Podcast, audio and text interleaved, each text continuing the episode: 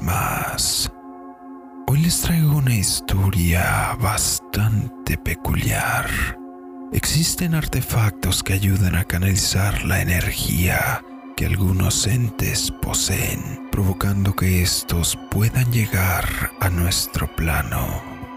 Vamos a escuchar la historia de Daniela, así que pónganse los auriculares, suban el volumen y apaguen la luz porque están a punto de escuchar historias y relatos en el umbral de la noche.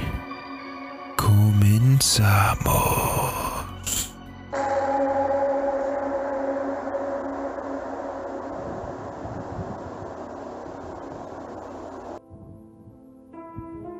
Tenía 19 años de edad tuve una de las experiencias más perturbadoras de toda mi vida. Recuerdo que recién había entrado a la universidad y venía de una etapa en la preparatoria bastante difícil, ya que me costaba ser sociable y quería cambiar eso, iniciando de cero. Durante la primera semana de clases empecé a relacionarme con todos los compañeros que podía. De entre todos los que traté, hubo una con la que me llevaba mejor. Magdalena era una muchacha retraída y algo solitaria, igual a mí, y aunque en parte era la personalidad que trataba de evitar, eso ayudó a que todo fluyera de manera más sencilla. Tenía un aspecto de chica dark. Casi siempre vestía de negro con maquillaje y peinados de este estilo sombrío, cosa que no me importaba ya que solo pensaba que era parte de su apariencia. Sin embargo, conforme la fui conociendo mejor me di cuenta que era más bien su estilo de vida, una devoción bastante marcada por el ocultismo y esoterismo que no me molestaban, pero tampoco hicieron que me sintiera atraída hacia ellos. Después de que llevábamos aproximadamente dos meses de clase, los trabajos empezaron a volverse cada vez más exigentes, y en una de esas teníamos que hacer un trabajo en equipo que exigía bastante por lo que llegamos a la conclusión que sería mucho mejor si nos reuníamos en la casa de una de las dos hasta terminarlo, aun si requeríamos quedarnos toda la noche.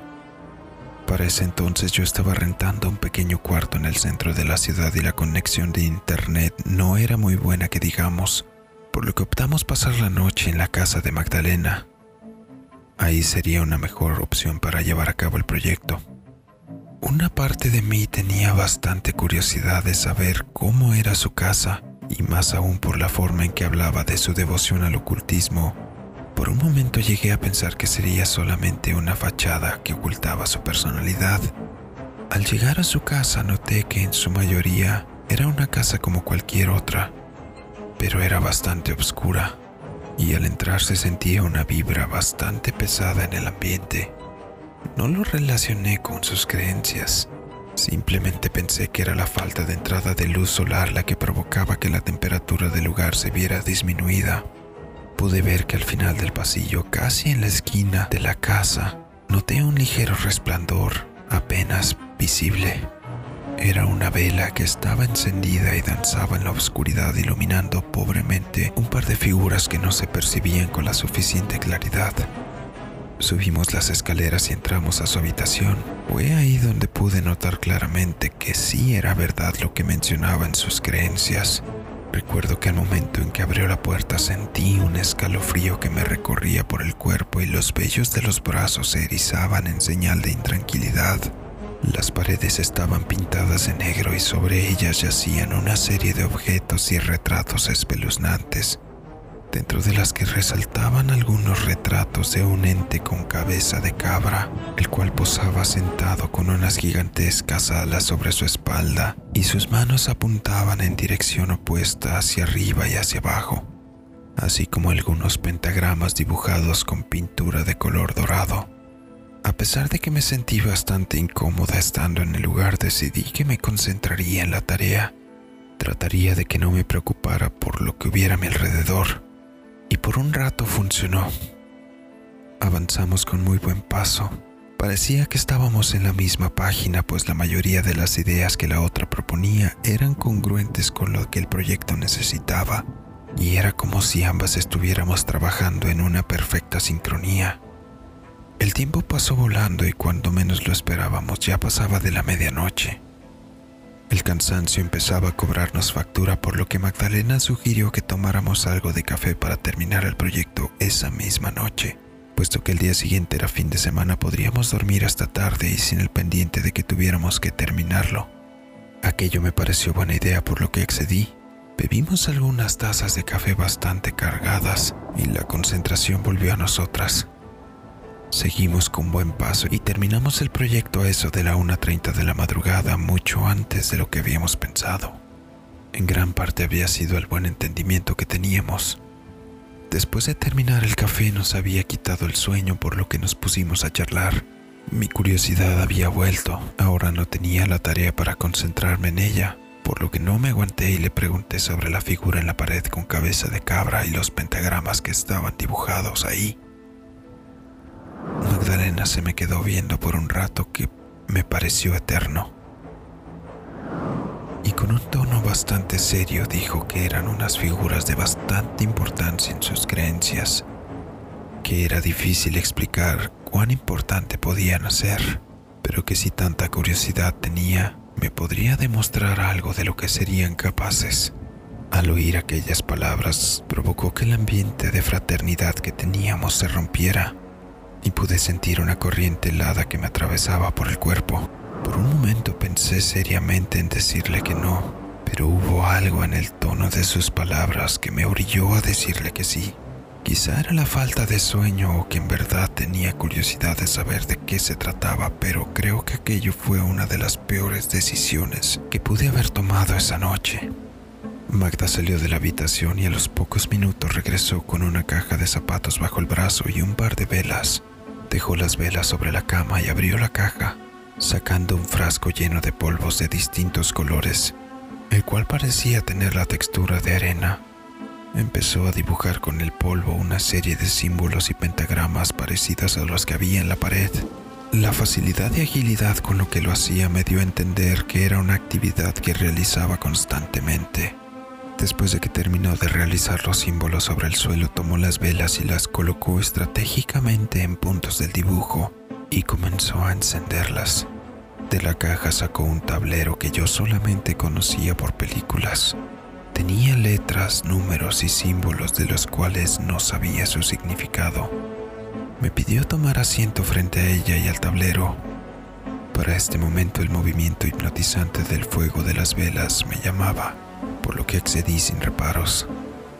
Empezó a recitar unas palabras en un lenguaje que desconozco y que culminó diciendo, te pedimos que te hagas presente y nos muestres tu poder. Aunque nunca había jugado con ese tablero, sabía lo que podía pasar por lo que había visto en las películas, ni que se debía tener bastante cuidado con lo que se discute en una sesión de ese tipo. Me tomó de las manos y las puso encima de un pequeño objeto en forma de punta de flecha que tenía un orificio de cristal en el centro. ¿Qué quieres saber? me dijo en un tono de verdadera curiosidad.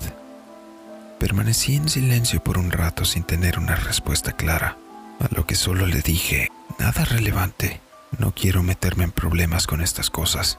No temas, Voy a hacer solo unas preguntas de rutina para no provocar algo de lo que después no podamos controlar. Estos símbolos sobre el suelo van a servir para protegernos si algo lo suficientemente fuerte llega a cruzar. La podríamos pasar muy mal. Al principio no pasó la gran cosa, ya que Magda hacía preguntas sin que el oráculo se moviera. De repente el ambiente empezó a sentirse bastante pesado. Magda preguntó quién de las dos moriría primero. Una ráfaga de viento empezó a cruzar por el cuarto al exterior del círculo en el que estábamos, a pesar de que las puertas y ventanas estaban cerradas. La danza que realizaron las llamas de las velas fue bastante evidente que había sido provocado por una corriente de aire que venía de la puerta. Fue entonces que el oráculo empezó a deslizarse lentamente sobre el tablero. Tuve inquietud y le dije a Magdalena que no estuviera jugando con eso, pero inmediatamente contestó que no era ella quien movía el apuntador sobre el tablero. Una por una el cursor iba pasando por encima de las letras hasta que finalmente se detuvo. La palabra que había deletreado era Magdalena Yo me asusté bastante y por un momento pensé en dejar el juego. Mi respiración era acelerada y bastante agitada. No me explicaba qué estaba pasando, mientras Magdalena no parecía sorprendida en lo más mínimo por lo que acababa de suceder. Con una voz tranquila me dijo, era algo que yo ya sabía, pero quería que vieras que esto sí es real. De alguna manera aquello me hizo estar un poco más calmada, pero seguía inquieta por lo que estaba pasando ahí. ¿Tú qué quieres saber? Me volvió a preguntar. Permanecí en silencio y mi respuesta fue la misma que al inicio de la sesión. Prefiero que ya dejemos esto de lado, contesté mientras continuaba con las manos sobre el oráculo.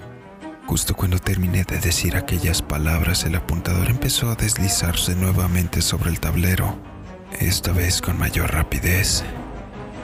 Se detuvo rotundamente sobre una de las palabras escritas en el tablero que provocó que se me erizaran los vellos del cuerpo mientras un escalofrío me recorría de los pies a la cabeza. No, se leía al centro del apuntador esotérico. Parece que quiere que sigas jugando. Le cuestioné una vez más si no era ella la que estaba haciendo a que ese oráculo se moviera sobre el tablero. A lo que dijo una vez más que no, que todo aquello era real Voy a hacer una pregunta y después de eso seguiré insistiendo en que terminemos con todo esto. A lo que asintió con la cabeza, mientras con su voz me decía que no podía asegurar nada.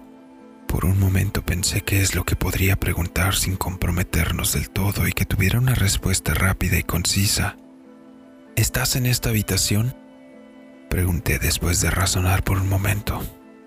El oráculo no se movió Pensé que todo había acabado, pero justo en el momento en el que estaba por soltar el oráculo, un ruido extraño solió en lo que parecía ser el exterior del pasillo.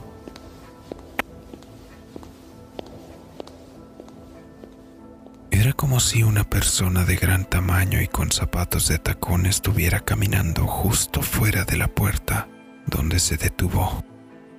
Una brisa helada volvió a recorrer todo el cuarto y las llamas de las velas por poco se apagaron. Hubo tres golpes secos sobre la puerta. Sentí como la fuerza dejaba mi cuerpo. Me costaba respirar y por un momento sentí que me iba a desmayar. Éramos las únicas personas en la casa de Magda. Sonaron nuevamente los tres golpes sobre la puerta. Y al finalizar el tercero, el oráculo se movió lentamente para llegar a apuntar en la palabra. Sí. El clima se había vuelto frío y pesado. Me sentía débil y vulnerable. Empecé a decirle a Magdalena que no quería seguir con el juego, que quería que todo eso se detuviera. Magda me miró por un momento. Yo estaba a punto de soltarme a llorar cuando dirigió una pregunta para el tablero. ¿Podemos jugar después? Cuestionó con seguridad y dureza en su voz.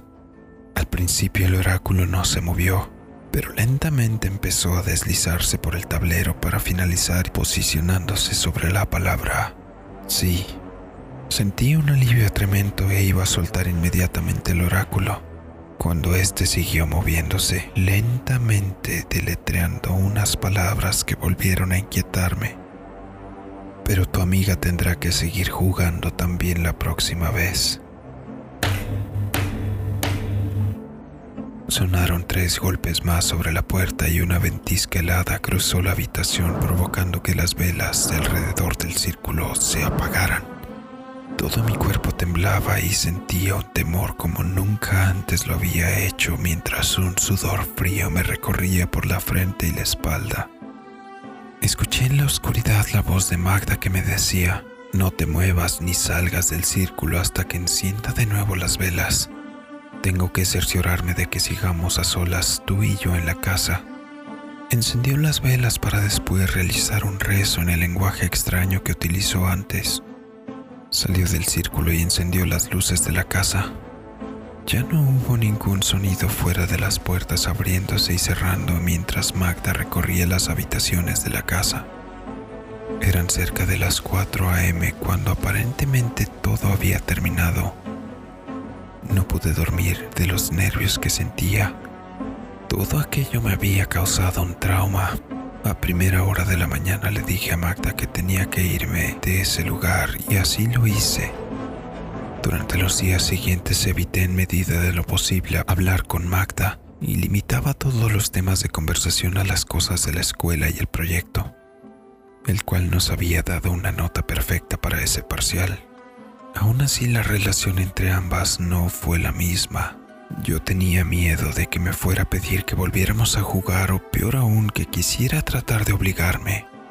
Durante ese periodo comprendí que la devoción ante el esoterismo y ocultismo son reales y que existen entidades tan poderosas y oscuras que pueden llegar a nuestro plano con tan solo el apoyo de una persona devota y un tablero de madera. Me alejé de todo ello y evité volver a jugar con Magda o siquiera acudir a su casa. Durante el segundo semestre de la universidad me enteré que Magda murió en un aparatoso accidente mientras paseaba con su familia. Por mi parte aprendí que ser asocial y retraído no siempre significa una mala actitud. No deseo que alguien más llegue a vivir esa angustia y terror como la que yo pasé el día que jugué con el tablero de la Ouija.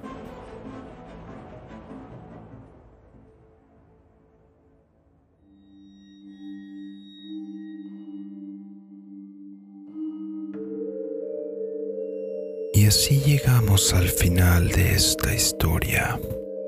No me gustaría estar en los zapatos de Daniela y llegar a vivir una experiencia de este tipo. Esto solamente nos genera un poco más de conciencia en cuanto a manejar artefactos de magia oscura. Déjame en los comentarios si conoces una historia relacionada con el tablero o si tú mismo has vivido alguna en especial. Puedes hacernos llegar tus anécdotas y sugerencias a nuestro correo electrónico dracotrx13 o a través de nuestras redes sociales que encuentras en la descripción. Igualmente puedes seguirnos en ellas. Si eres de los que nos escuchan en Spotify, te invito a que nos apoyes también en YouTube, suscribiéndote, dándole un like y compartiendo.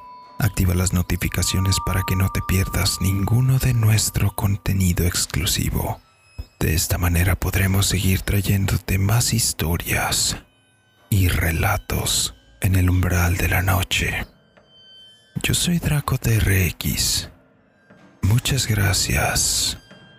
Nos vemos.